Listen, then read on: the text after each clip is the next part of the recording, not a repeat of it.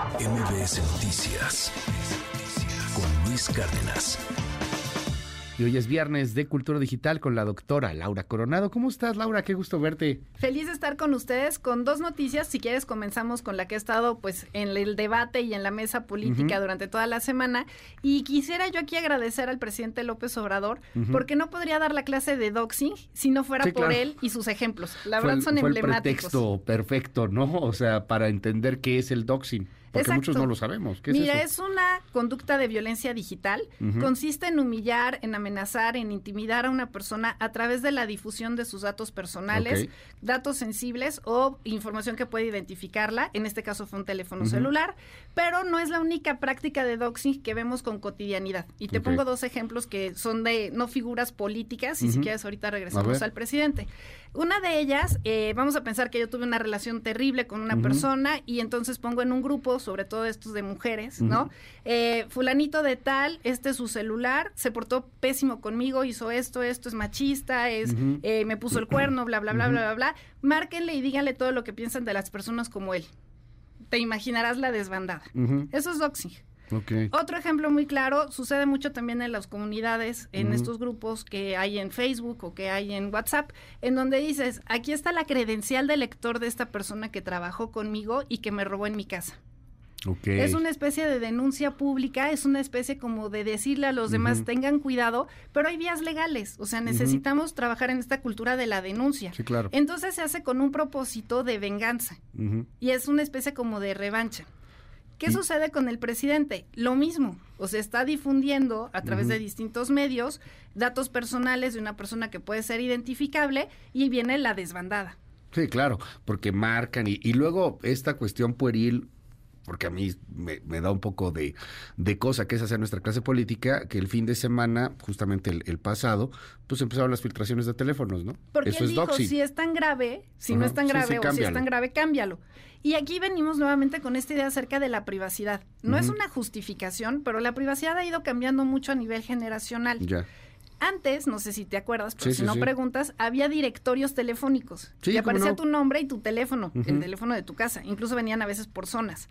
Ahora nosotros estamos muy vinculados con este tema de nuestra identidad. No quiero decir, y por eso lo reitero, que estoy justificando, sino que simplemente tenemos que adecuarnos a realidades totalmente diferentes. Estamos hablando de una periodista y él lo ve como si fuera una raza superior, ¿no? Él dice, son una casta divina. No se refiere a esta polarización o no, que también eso es parte del discurso, sino lo que decía Chesterton. Chesterton lo que nos mencionaba es que si le enseñas a una persona que sus aspiraciones personales son derechos, claro. va a ver a los derechos de los demás como si fueran realmente una e, especie de imposición.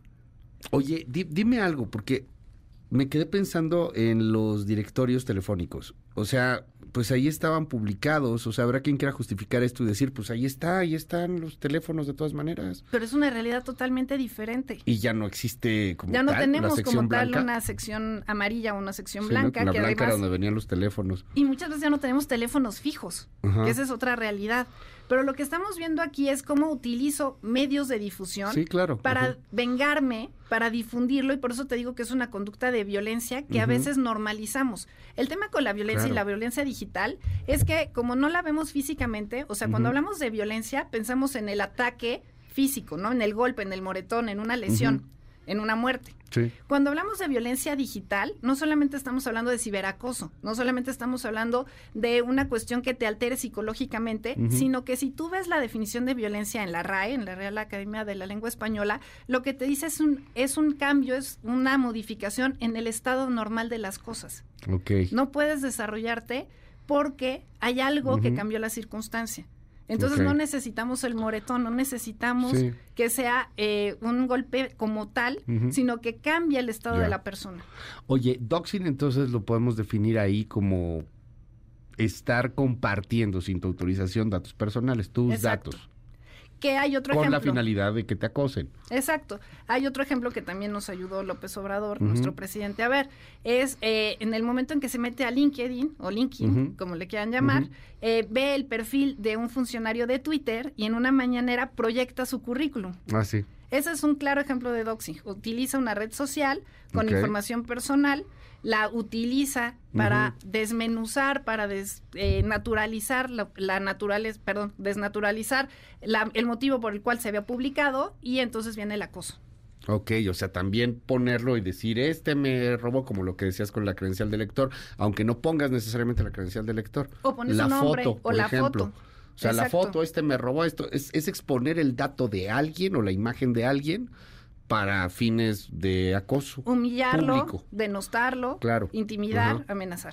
Aquí están los rateros, aquí están los no sé qué. Esto es una carterista, eso es doxing. Y eso, independientemente del presidente, ¿Se pena? ¿Es, penado? ¿Es un delito? Bueno, tenemos legislación al respecto. O sea, tenemos por la vía civil lo que sería eh, todo lo que es daño moral. Tenemos por la vía de datos personales, tenemos dos leyes, tanto para funcionarios como para particulares. Eh, tenemos también la vía penal. Entonces tendríamos que ver si efectivamente queremos seguir alguno de estos caminos. Dudo a nivel político que alguien se vaya por ahí. Fernández Noroña en algún momento también sufrió doxing, no sé si te acuerdas, pero publicaron también su celular y él fue muy mediático a Twitter, cuando todavía tenía oficinas Twitter y se llamaba Twitter, eh, aquí en Ciudad de México a decir por qué dejaron que se filtrara y por qué no bajaron esto antes. Las redes sociales en principio te dicen que ellos bloquean este tipo de contenidos, pero el problema es cómo reaccionan las redes sociales. Sí, claro. No, o sea, se tardan mucho. En el momento en que lo sacas al instante, hay una captura de pantalla y ya no es tuyo. Sí, claro. Entonces se tardan mucho en responder y eso también hace que se vuelva todavía mucho más rápida la violencia digital. Oye, y para cerrar hoy nuestro viernes de cultura digital, una nota bien interesante. A ver, cuéntanos. Vámonos con una más amable, ¿no? Es viernes, el cuerpo lo sabe. Por favor, ajá. Y es día de reggaetón para muchos de nosotros o muchos de ustedes que son más chicos. Y en realidad lo que es es un invento de un eh, argentino que se está dando a conocer. ¿El reggaetón o el, invento? El invento que te voy a contar ahora, que es un aparato para evitar que en las bocinas de Bluetooth se escuche reggaetón. Él utiliza inteligencia artificial, la programa y lo que hace es que te crea interferencia. Entonces cada vez que su vecino toca reggaetón hay interferencia y tiene que cambiar de canción. Estamos viéndolo, si nos sigue a través de YouTube, el aparato este. O sea, tú lo prendes y el vecino no va a poder tocarlo si lo está haciendo a través de Bluetooth. Sí, o las bocinas que están a tu alrededor van a tener que cambiar porque hay interferencia. ¿Pero solo reggaetón? Sí, él solo lo programó para el tema de reggaetón. O sea, con la inteligencia artificial detecta que es reggaetón. Exacto, detecta el género. Ajá que habrá canciones que podrán estar en el límite y a lo mejor no las detecta, pero en términos generales pues puede darse cuenta la inteligencia artificial. ¿Qué es lo que está haciendo este argentino? Lo que dice es, mi vecino colocó pared con pared una bocina y entonces a las 9 de la mañana pone reggaetón y a mí me molesta muchísimo estarlo escuchando constantemente. Y entonces en lugar de ir y tocarle y decirle, oye, por favor bájale, lo que hace es este aparato, o se utiliza en lugar de habilidades sociales, habilidades tecnológicas. No lo vende como tal, lo que te ofrece es que tomes talleres para que tú fabriques tu propio aparato. Entonces, bueno, ahí también hay un tema eh, pues de oposición un poquito. Hay quienes dicen que se merece el premio Nobel, hay quienes dicen que es ejercer la justicia bajo su propia mano. O sea, hay otros mecanismos. Y volvemos con el tema pues del que le baje un poco el vecino, ¿no? Debería de bajarle. Que deberíamos de tener un poquito más nosotros de cultura, ¿no? Y decir, oye, ¿sabes qué puedo interrumpir? No vivo solo, vivo en una comunidad, no estoy en la loma, ¿no? Entonces debo de estar en un lugar en donde no interrumpa la convivencia con los demás.